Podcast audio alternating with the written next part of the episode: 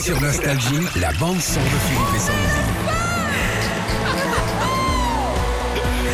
C'est qui ça Mylène Mylène Farmer, fini le suspense. On sait enfin ce que Mylène nous prépare. hein. Euh, alors, je sais pas si vous vous souvenez, il y a quelques jours, elle avait changé les photos sur ses réseaux sociaux en mettant les lettres MFNM. Oui, c'était son nouveau parti politique. Non, pas du tout. Elle est dans le syndicalisme, Mylène.